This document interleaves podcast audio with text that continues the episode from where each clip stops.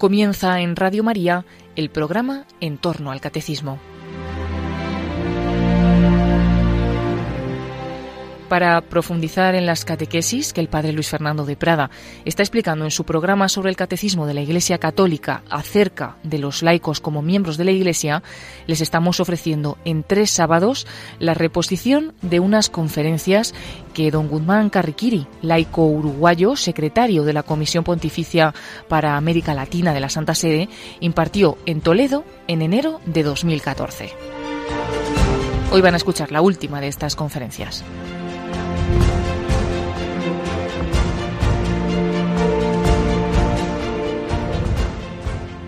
Preparándome para venir a Toledo eh, en este encargo importante, tuve la oportunidad de hojear el libro de Luis Moreno Nieto, Santos y Beatos de Toledo. Y pude confirmar así que el tema escogido hace eco en el presente eh, de esa tierra de santos que es Toledo de sus muchos santos y beatos, en donde descuella obviamente San Ildefonso, padre de la iglesia, San Eulogio, padre de la mozarabía, ¿eh? Eh, tantos santos obispos hasta llegar ¿eh? a Monseñor Blaulio. Pero además dejaron sus huellas en esta tierra, San Juan de Dios, Santa Teresa de Jesús, San Ignacio, San Juan de la Cruz, mártires y por eso santos los hubo con Eugenio y Leocadia, muchos otros durante las persecuciones en el Imperio Romano, hasta los muy numerosos de la guerra civil que hacía escribir al cardenal Gomá en su famosa carta pastoral del 39, Lecciones de la Guerra y Deberes de la Paz, que nuestra gloriosa arquidiócesis ha sido probadísima en su fe. Y entre los muchos que así eh, vinieron de una gran tribulación, como dice el, Apocalipsis, y lavaron y purificaron sus vestiduras en la sangre del Cordero. Eh, hubo también, como enseña el libro de Jorge López Teullón, muchos mártires seglares, eh, eh, santos incluso a la espera de su canonización. La existencia de los santos a través de las generaciones, escribía el tan recordado cardenal Marcelo González Martín, prueba de cómo la santidad, que es don de Dios, da sus mejores frutos, mostrándonos que en el devenir de los siglos lo esencial permanece. Llamados a la santidad, nos trae la memoria grata y viva de esa legión de santos, que no es recuerdo de un pasado más o menos remoto, sino la compañía que ha precedido, eh, que acompaña y que inspira desde el cielo con María a la cabeza en el misterio de la comunión de los santos, a los que aún peregrinamos en esta tierra, camino a la patria celeste. El estar llamados a la santidad nos trae un eco más cercano en nuestro tiempo. Acabamos de celebrar los 50 años del Concilio Vaticano II y en su documento capital, que es la Constitución Dogmática sobre la Iglesia Lumen Gentium, su capítulo quinto está dedicado a la vocación universal a la santidad.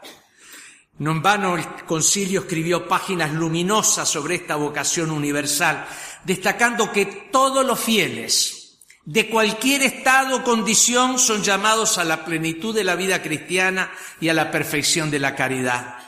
Subrayando la expresión todos los fieles en cualquier estado o condición, el concilio quería incluir especialmente a los fieles laicos, incorporados en Cristo por el bautismo, partícipes según la propia parte y medida del carácter sacerdotal, profético y real de Cristo, llamados a contribuir a la santificación del mundo en las concretas situaciones ordinarias de la vida familiar, laboral y social. Con esto se superaba ciertamente una imagen muy difundida, pero desfigurada de la santidad, como si fuera reservada a una aristocracia espiritual, a algunos estados de vida, a lo que los laicos podían acceder en modo extraordinario según cuanto se acercaran y se asemejaran a los estilos de vida religiosos o clericales, distanciándose de sus compromisos mundanos. En vez la llamada a la santidad no solo es una llamada para aquellos que asumen los votos de la vida consagrada, y estos ciertamente la favorecen, sino dirigida a todos los bautizados. Muchas caricaturas han quedado ya superadas de la santidad. La santidad, leían los materiales preparatorios, no es tampoco una especie de toque espiritual que hay que añadir a lo que ya hacemos en la iglesia, no es un mayor empeño en propósitos de oración y apostolado. La santidad es una radical pertenencia a Dios en Cristo por gracia del Espíritu Santo que se da en esa comunión de los santos que es la iglesia. No es un opcional, sino un don y una responsabilidad impresos en todos y en cada uno por la gracia bautismal. Así lo decía el Papa, el Papa, el apóstol Pablo en su carta a los Efesios, escogidos en Cristo desde antes de la creación del mundo para que fuéramos santos e inmaculados en su presencia, destinados a ser adoptados como hijos suyos por medio de Jesucristo, eh, según el designo del amor de Dios Padre para alabanza del esplendor de su gracia.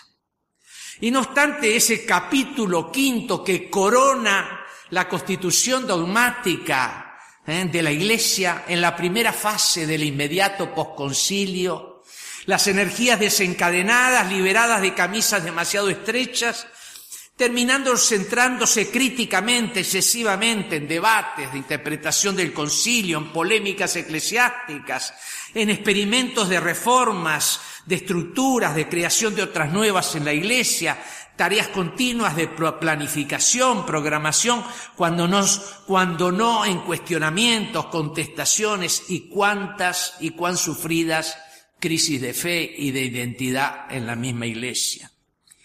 Cosas importantes estaban en juego, pero quizás también esas energías liberadas ¿eh? no estuvieron suficientemente arraigadas, sostenidas, alimentadas en la fuente de donde procede verdaderamente la dinamis de la auténtica renovación de la Iglesia. De nada valen programas y estructuras si la sal se vuelve insípida. La Iglesia tiene hoy necesidad, repetía siempre Juan Pablo II, ¿eh? no tanto de reformadores cuanto de santos, porque los santos son los más auténticos reformadores y evangelizadores en la Iglesia. Estoy seguro que mi amigo Pepe Rincón recuerda casi de memoria como yo, ¿eh? Conmovidos aquellas palabras que el Papa Juan Pablo II dirigía a los laicos españoles en Toledo el 4 de diciembre del 82, cuando les decía, estáis todos llamados a la santidad, así como florecieron magníficos testimonios de santidad en la España del siglo de oro por la Reforma Católica y el Concilio de Trento, florezcan, reflorezcan ahora en tiempos de la renovación eclesial del Vaticano II nuevos testimonios de santidad, especialmente entre los laicos. Y en la jornada conmemorativa del vigésimo aniversario del decreto conciliar apostólica natositatem para el apostolado de los laicos, del 18, en el 18 de noviembre de 1985, Juan Pablo II eh, recordaba a la luz de la renovada autoconciencia eclesial eh, de su misterio de comunión misionera, eh, la dignidad y la responsabilidad de, de los cristi fideles laicos en cuanto incorporados a Cristo, miembros vivos de su cuerpo, partícipes de ese misterio de comunión y del consiguiente sacerdocio común y universal de todos los fieles, y proseguía con esta neta afirmación. La Iglesia tiene necesidad hoy de grandes corrientes, movimientos y testimonios de santidad entre los cristi fieles, porque es de la santidad donde nace toda auténtica renovación de la Iglesia todo enriquecimiento de la vida cristiana y de la inteligencia de la fe, toda fecunda reactualización vital del cristianismo al encuentro de las necesidades de los hombres. Ciertamente, ¿eh? ¿Eh? estas perspectivas superan ¿eh? completamente aquellas ideas adolescentes de la promoción del laicado, considerada como un obsesionado reivindicacionismo, de mayor eh, búsqueda afanosa, de mayores espacios, poderes, roles en las estructuras eclesiásticas, en el sentido de la clericalización de la que hablaba el señor arzobispo, en constante oposición a los clérigos, sino promoción del laicado que se realizaba en ese camino de santidad que sostiene y pone a luz su dignidad, su corresponsabilidad en la Iglesia y anima su participación en la vida de la Iglesia y en el servicio a la sociedad. Así lo plantea la exhortación apostólica postsinodal Cristi Fideles Laicos. Sé que han celebrado hace poco los 25 años de su publicación aquí en la arquidiócesis, que es la carta magna para el laicado en estas primeras décadas del siglo XXI. Cristi Fideles Laicos. Ese es nuestro título de dignidad, de responsabilidad y de gloria.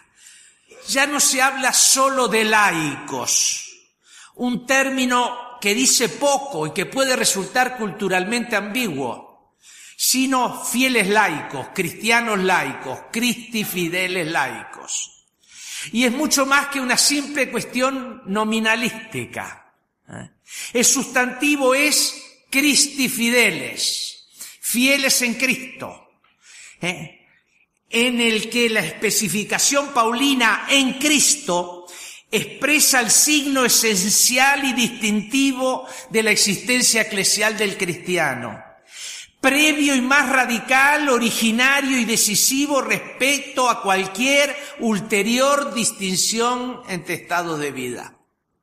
El ser en Cristo, o sea, el vivir la secuela de Cristo con su intrínseca dimensión misionera, pertenece en sí, en sí y para sí a todos los fieles, pastores, religiosos y laicos. La figura del cristiano laico, por consiguiente, tiene su calificación inmediata no en relación al sacerdote o al religioso, sino en relación directa a Jesucristo.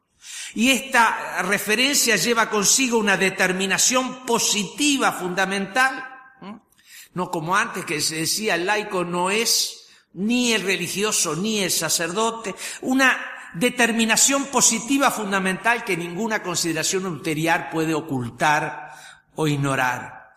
La inserción en Cristo por medio de la fe y de los sacramentos de la iniciación cristiana se lee en aquella exhortación apostólica, es la raíz primera que origina la nueva condición del cristiano en el misterio de la iglesia, que constituye su más profunda fisionomía, que está a la base de todas las vocaciones y del dinamismo de la vida cristiana de los fieles laicos.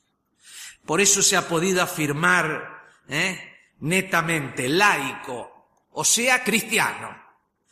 Y vale también aquella afirmación de Sant'Agustino cuando obispo de Hipona y afirmaba, con ustedes soy cristiano y para ustedes, el servicio de ustedes, soy obispo. No hay más que un pueblo de Dios, escogido por Él, un solo Señor, una sola fe, un solo bautismo, común es la dignidad de los miembros por la regeneración en Cristo, común la gracia de hijos, común la vocación a la perfección, una sola salvación, una única esperanza, indivisible la caridad. La novedad cristiana es el fundamento y título de igualdad de todos los bautizados en Cristo, miembros del pueblo de Dios. Recuerdo al Papa Juan Pablo II cuando en el almuerzo eh, en que concluía el sínodo sobre los laicos decía sonriendo irónicamente, pero también con un fondo de verdad, Cristi fideles laicos, Cristi fideles sacerdotes, Cristi fideles ¿eh? obispos y Cristi fideles papa. ¿eh? Todos llamados a la santidad, pero a través de diversos estados, ministerios, condiciones. Cada uno a su modo, porque el pueblo de Dios, como dice el Papa Francisco, tiene diversos rostros. no se reduce y empobrece en una masa uniforme, sino que es comunión que se despliega en la diversidad de vocaciones, ministerios y carismas que articulan y enriquecen a la Iglesia. La santidad de los laicos se vive en medio de actividades y responsabilidades que constituyen el entramado concreto, ordinario y habitual de su existencia y convivencia social. ¿Acaso no fueron las enseñanzas del concilio que pusieron en resalto que a los laicos se les confía especialmente gestionar y ordenar los asuntos temporales según Dios, la insistencia del concilio sobre la índole secular como carácter propio y peculiar de los laicos católicos dentro de la circularidad y complementariedad de los estados de vida en la Iglesia. Diez años después del concilio, todavía la exhortación Evangelii Nunciandi volvía a poner el acento en esa forma singular de evangelización confiada a los laicos en el corazón del mundo y al frente de las más variadas tareas temporales. Y aún en la exhortación Cristi Fideles Laicos se señala que la condición eclesial de los fieles laicos se encuentra radicalmente definida por su novedad cristiana y caracterizada en cuanto modalidad ¿eh? por su índole secular, donde secular no quiere decir jamás separado de Cristo, sino llamado a transformar y recapitular en Cristo todas las dimensiones de la persona y de la convivencia social. El mundo es el ámbito, el medio, el lugar teológico de la vocación de los cristianos laicos en cuanto realidad destinada a obtener en Cristo la plenitud de significación y de vida. Nada pues ¿eh? de clericalizarse encerrado en templos y sacristías, ni en una caricatura ¿eh? de fugamundis a modo ¿eh? consagrado.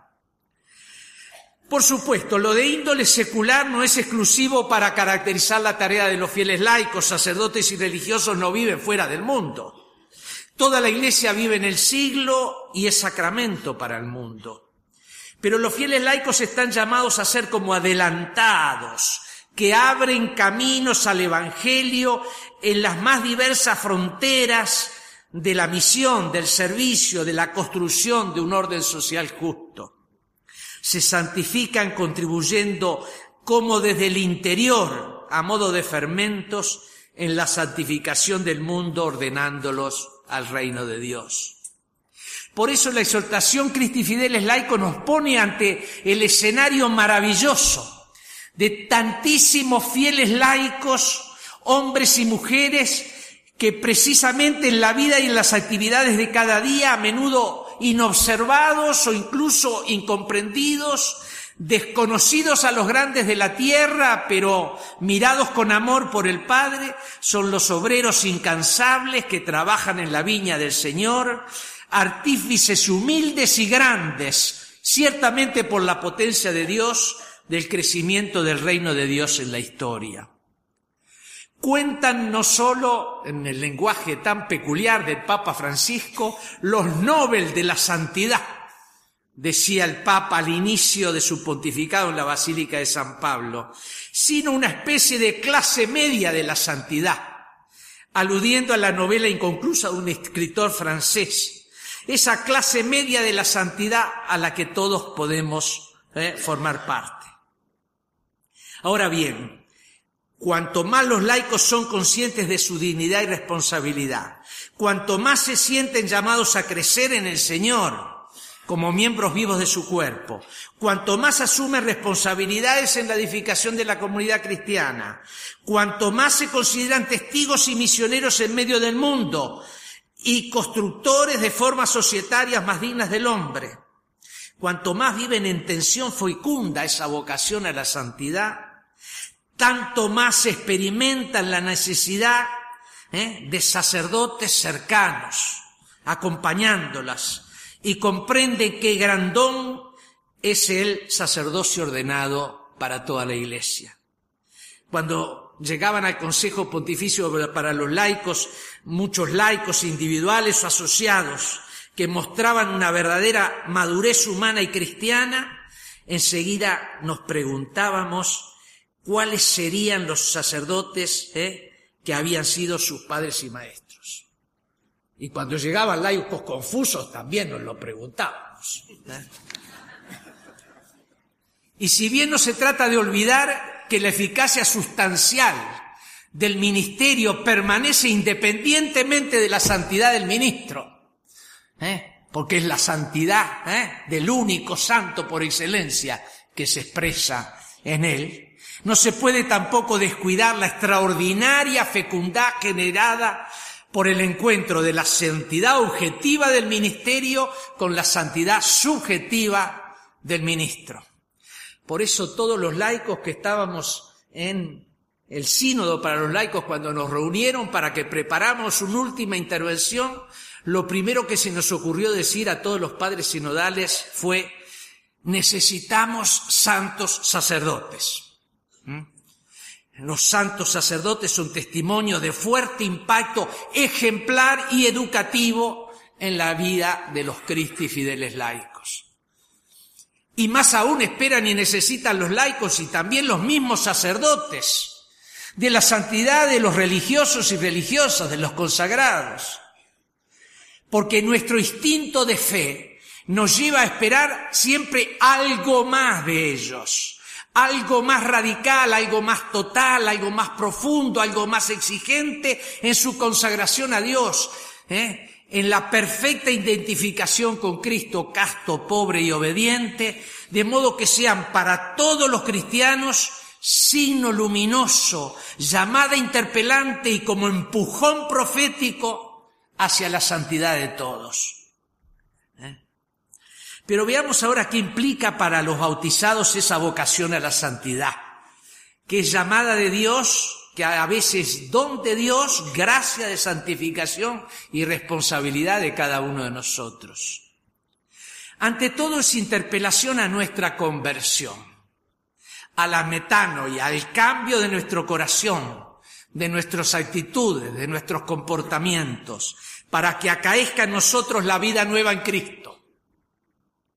Mucho más importante que la reforma de la curia romana que las operaciones de transparencias en el manejo financiero de la banca vaticana.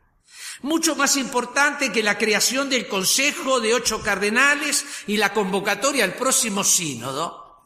Y ustedes comprenden que se trata de iniciativas sumamente importantes emprendidas por el pontificado del Papa Francisco mucho más importante es esa llamada urgida a la conversión que el Papa Francisco está planteando a cada uno de nosotros. La primera pregunta que tenemos que hacernos en estos tiempos es ¿qué es lo que Dios quiere de mí? ¿Qué es lo que Dios quiere de mí? ¿Eh? En este tiempo del pontificado del Papa Francisco. ¿Qué es lo que quiere que cambie? ¿Eh? Pues bien, no basta para nada la natural simpatía, incluso el entusiasmo que su pontificado provoca sin responder a esta invitación esencial de una reforma incápite, como la está mostrando él, como la tiene que mostrar todos los pastores, ¿eh? y una reforma in membris, ¿eh? una revolución evangélica que requiere una respuesta concreta como conversión del corazón y de la vida. De todos, del mismo Papa, de obispos y sacerdotes, de consagradas y consagradas, incluyendo todos los fieles laicos, cada uno de los bautizados. Es una conversión a la que está llamada la iglesia entera, así como cada uno de los creyentes.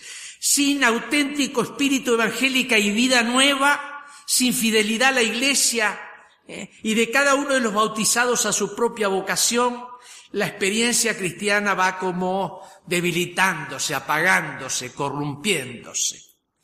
¿Cómo no sentir la desproporción entre la sublimidad del haber sido elegidos desde antes de la creación del mundo, destinados, regenerados, convocados por iniciativa de Dios, de haber recibido su gracia de salvación, y la desproporción con el hecho de cargar con el desorden de nuestro corazón, con el peso de nuestros límites, las tinieblas interiores que opacan la luz recibida, nuestras debilidades y miserias, el pecado, en fin, de acción y de omisión. Santa por la presencia de Dios y pecadora porque Dios mismo quiso comunicarse por medio de los hombres. La iglesia sí es una comunidad de pobres pecadores, solo regenerada y reconciliada, solo convertida en misterio de comunión y salvación por el amor misericordioso de Dios Padre, la encarnación y Pascua de Dios Hijo y por la gracia de Dios en el Espíritu Santo. Los santos han sido en la iglesia, y lo son, quienes han tenido más conciencia de esta desproporción, de este dolor por el propio pecado y por el pecado de todos. No es gesto retórico, de falsa modestia, cuando el Papa Francisco se reconoce públicamente como pecador. Pecadores desde el Papa hasta el último de los bautizados. Pero con la conciencia grata del misterio de la infinita misericordia de Dios, quien nos ha dado a su Hijo entregado a la cruz, cargando sobre sí todas las iniquidades humanas para la salvación de muchos.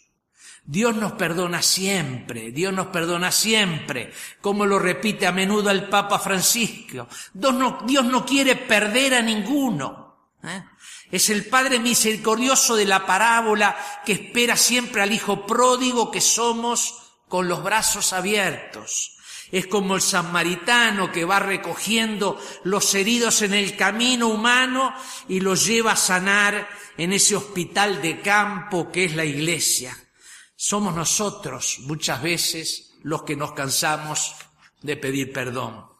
Esa exigencia de conversión se vuelve urgente no sólo por la conciencia dolorosa de nuestras tinieblas interiores, quien no las experimenta, sino también por las tinieblas que nos rodean y que muchas veces parecen opacar la luz de la salvación es que vivimos en tiempos de una inaudita descristianización. Es que la sociedad del consumo y del espectáculo, con sus ímpetus de secularización hedonista, se ha ido convirtiendo en un nuevo opio de los pueblos. Tremenda máquina de censura, de distracción, ¿eh? de sofocamiento de los interrogantes más cruciales de la existencia humana que banaliza la conciencia y la experiencia de lo humano, que va como atrofiando los mejores deseos arraigados en el corazón del hombre, que anestesia el sentido religioso. La cultura en que vivimos está cada vez más alejada e incluso hostil a la tradición cristiana. Tiende a organizarnos la vida la vida de las personas, de las familias, de las sociedades, siguiendo las idolatrías del dinero, del poder, del placer efímero, ídolos que esclavizan. ¿Mm? Del cristiano se le exige, pues, no acomodarse, no dejarse asimilar por el espíritu del mundo, sino ser muchas veces signo de contradicción y por eso de inaudita novedad. No hay que tener miedo a andar contracorriente, dijo Francisco a los jóvenes en Río de Janeiro, respecto a una sociedad que siembra confusión, respecto al sentido de la vida y que va rompiendo los vínculos fundamentales ¿eh? de la persona. Es que no resistiría a los embates del tiempo, y esto me gusta leerlo de nuestro documento de Aparecida, no resistiría a los embates del tiempo, pero vale también para Toledo, para España, para toda Europa. Una fe católica reducida a bagaje tradicional. Una fe católica reducida al elenco de algunas normas y prohibiciones, a prácticas de devoción fragmentadas, a adhesiones selectivas y parciales de las verdades de la fe, a una participación ocasional a algunos sacramentos, a la repetición y mera repetición de principios doctrinales, a moralismos blandos o crispados que no convierten la vida de los bautizados. Y proseguían los obispos latinoamericanos citando al cardenal Joseph Ratzinger cuando decía, Ratzinger, cardenal, nuestra mayor amenaza es el gris pragmatismo de la vida cotidiana de la iglesia en el cual aparentemente todo procede con normalidad, pero en realidad la fe se va desgastando y degenerando en mezquindad. No se puede más vivir de rentas de un precioso patrimonio legado por el pasar de las generaciones y que hoy corre el riesgo de empobrecerse, de dispersarse. Por eso Papa Francisco repite que no es tiempo para cristianos tibios. Y repito todas estas frases en la terminología utilizada por él. De vida mediocre, cristianos de escaparate, cristianos de confitería, cristianos que se limitan a balconear, cristianos cuya fe eh, está cada vez más separada de sus afectos, eh, cristianos que viven como paganos, cristianos tristes con cara de funeral, sin esperanza ni caridad, son todas expresiones tan típicas de nuestro Papa. Por todo ello, por una parte, por la confianza en un Dios que no defrauda, que nunca nos abandona, que nos ama siempre, infinitamente, no obstante nuestras infidelidades y traiciones, que nos perdona setenta veces siete y nos permite siempre volver a comenzar, volver a andar, nos levanta caídos, ¿eh? y nos acompaña de vuelta en nuestro andar. Y por otra parte, porque tenemos conciencia de que no podemos salvarnos con nuestras propias fuerzas frágiles, limitadas, desordenadas. Por todo ello es que la primera actitud que es propia del hombre, del cristiano, es la de pedir, es la de invocar, es de la suplicar. La gracia de Dios es la de ser mendigos de la gracia de Dios para reconozcamos la presencia de Jesucristo en nuestra vida, para que lo sigamos, para que permanezcamos en Él, para que aprendamos de sus enseñanzas, para que entremos en comunión con Él. Hoy la cuestión fundamental en la vida de todos los bautizados es en primer lugar la naturaleza misma y el significado del acontecimiento cristiano en la vida de las personas. El cristianismo no es ante todo una doctrina, una ideología o un conjunto de normas morales o un elenco de ritos, todo eso viene después. Es un hecho históricamente acaecido. El verbo se ha hecho carne. El misterio en que todo consiste y subsiste ha hecho irrupción en la historia humana. Jesús ha revelado el rostro de Dios que es amor misericordioso y contemporáneamente ha revelado la vocación, la dignidad y el destino de la persona humana y de toda la creación salvadas de la caducidad, de la corrupción por medio de su victoria pascual. Por esto Benedicto XVI enseña en su encíclica Deus Caristas Est que al comienzo del ser cristiano, no hay una decisión no ética, una gran idea, sino el encuentro con un acontecimiento, con una persona que da a la vida un nuevo horizonte y con ello la dirección decisiva. Y fíjese que el Papa Francisco cita esta ¿eh? referencia de la Deus Caritas Est en la exhortación Evangelii Gaudium y dice, no me cansaré de repetir estas palabras que nos llevan al centro del Evangelio. Cuestión prioritaria y fundamental es que la fe comience y recomience siempre a partir del don de un encuentro personal con la presencia excepcional y fascinante de Jesucristo. Este encuentro no lo podemos dar nunca por descontado y por presupuesto, como si lleváramos a Dios en nuestro bolsillo. ¿eh? sino que tiene que sernos siempre repropuesto de nuevo.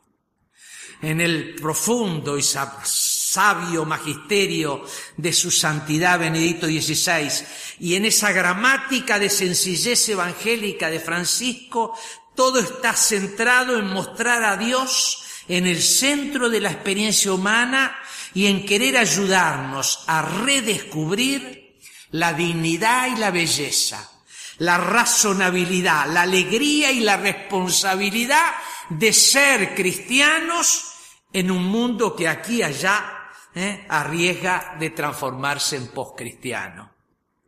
Es decir, después de una diáspora de experiencias, de problematizaciones, de crisis, la Iglesia nos llama ayer y hoy a concentrarnos sobre lo esencial.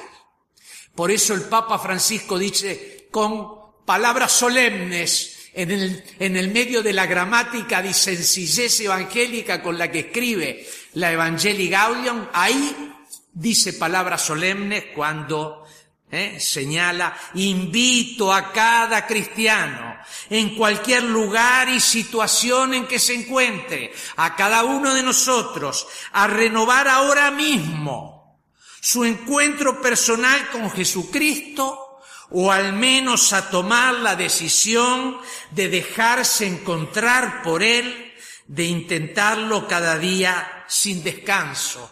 Esa es la fuente de nuestra gratitud y de la alegría de nuestra vida. Todos estamos llamados, pues, a vivir la fe como siempre un renovado inicio, como esa novedad sorprendente de vida, esplendor de verdad y promesa de felicidad que reenvía el acontecimiento que la hace ¿eh? posible y fecunda. No es por casualidad que el pontificado de Juan Pablo II ¿eh?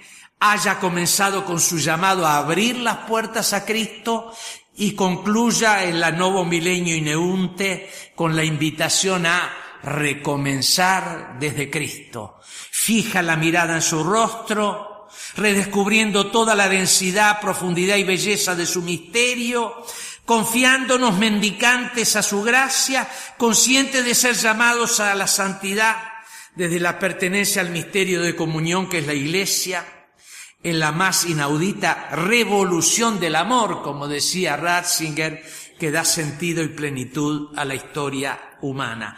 Y no hay otro camino que recomenzar de Cristo para que su presencia ¿eh?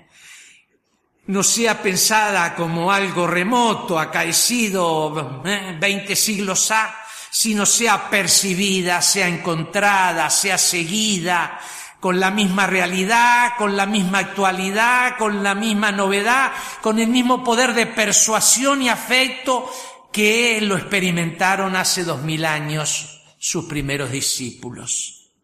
Solo en el estupor de ese encuentro con Cristo, ¿eh?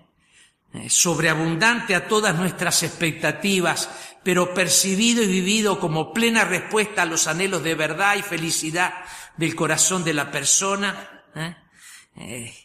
Eh, el Señor se va haciendo carne de nuestra carne. Requiere solo de nosotros el acto de libertad, el sencillo fiat, como el de María. Para que se haga carne de nuestra carne, para que podamos exclamar, no soy yo quien vive, sino Cristo que vive en mí, mi vida es Cristo, como exclamaba el apóstol. Ahora bien, a toda persona, en todo tiempo y lugar, ha sido dada de ser contemporánea a esa presencia de Cristo, gracias a la Iglesia, que es la prolongación precisamente de su presencia, que es su cuerpo, ¿eh? que es su pueblo en camino, que es la compañía de sus apóstoles y de sus discípulos, el sacramento de su presencia. Cristo viene a nuestro encuentro por medio de la sacramentalidad de la comunidad cristiana. El encuentro con Cristo, siempre renovada, solo puede darse pues desde una conciencia de pertenencia a la Iglesia, partícipes del pueblo de Dios sin camino, miembros de ese cuerpo de Cristo, en toda la grandeza y profundidad del misterio de comunión a la que la Trinidad nos congrega en sorprendente unidad. Cristo se nos hace presente en ese pueblo, en ese cuerpo, ¿eh? en esa comunión, en esa compañía, que son los sacramentos, sino los gestos de Cristo por medio de los cuales abraza nuestra vida. ¿Mm? la hace partícipe de su muerte y resurrección, la incorpora en su misterio de comunión, la sana, la transforma con su gracia, la nutre. En la liturgia de la iglesia escuchamos su palabra, ¿eh? la palabra de Dios transmitida por el testimonio apostólico de los evangelistas, custodiada en la tradición de la iglesia. Y acogemos sus enseñanzas gracias al magisterio de los sucesores de los apóstoles en comunión con el sucesor de Pedro y de sus colaboradores en el presbiterio.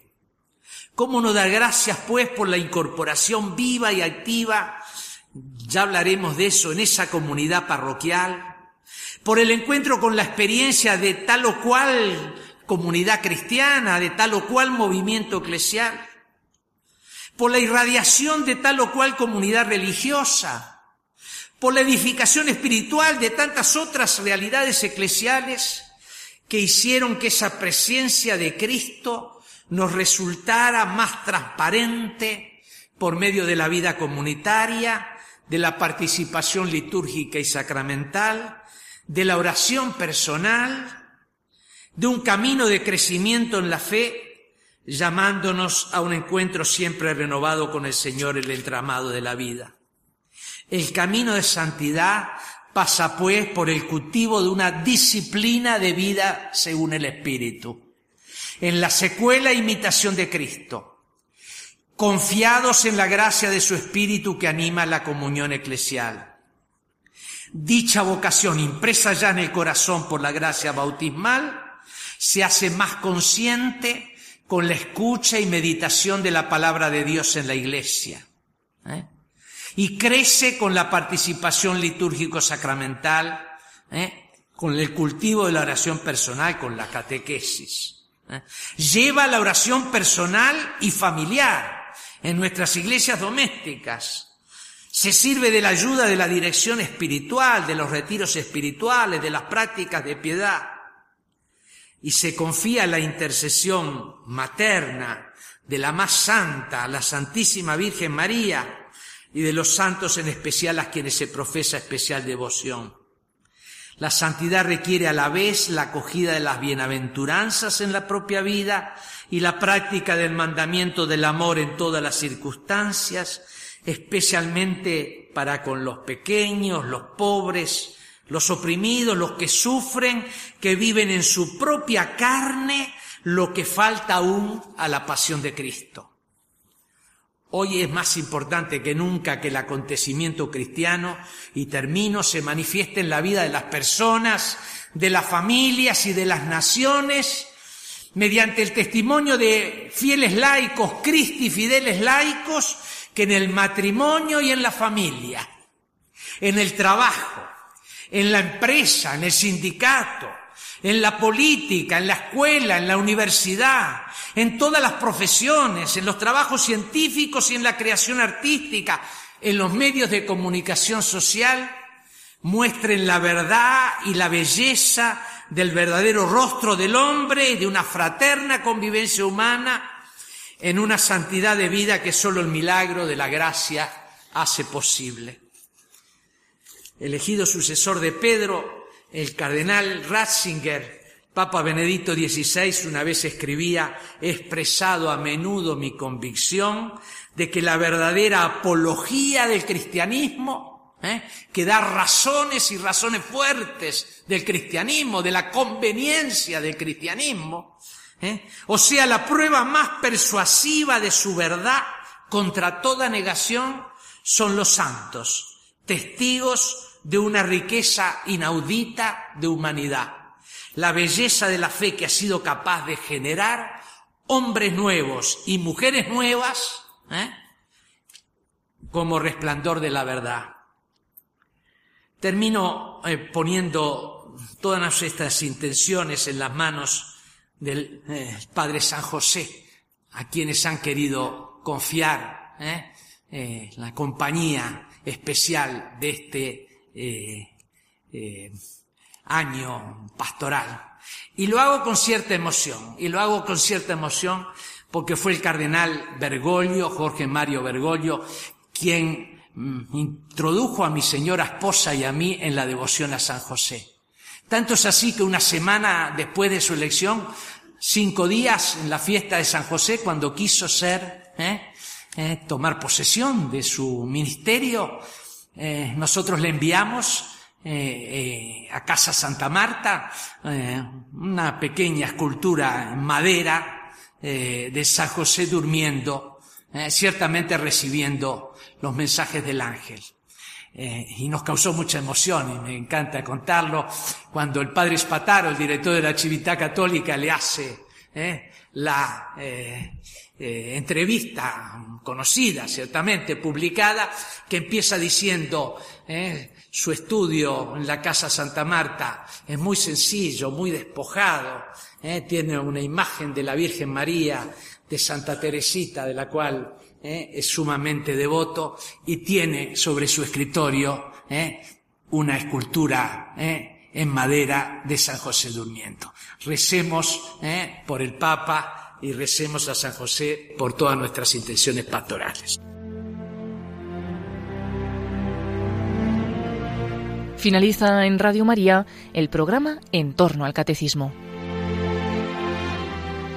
Para profundizar en las catequesis que el padre Luis Fernando de Prada está explicando en su programa sobre el catecismo de la Iglesia Católica acerca de los laicos como miembros de la Iglesia, les hemos ofrecido en tres sábados la reposición de unas conferencias que don Guzmán Carriquiri, laico uruguayo, secretario de la Comisión Pontificia para América Latina de la Santa Sede, impartió en Toledo en enero de 2014. Han sido un total de tres conferencias en estos tres últimos sábados y hoy han podido escuchar la última de ellas. Gracias.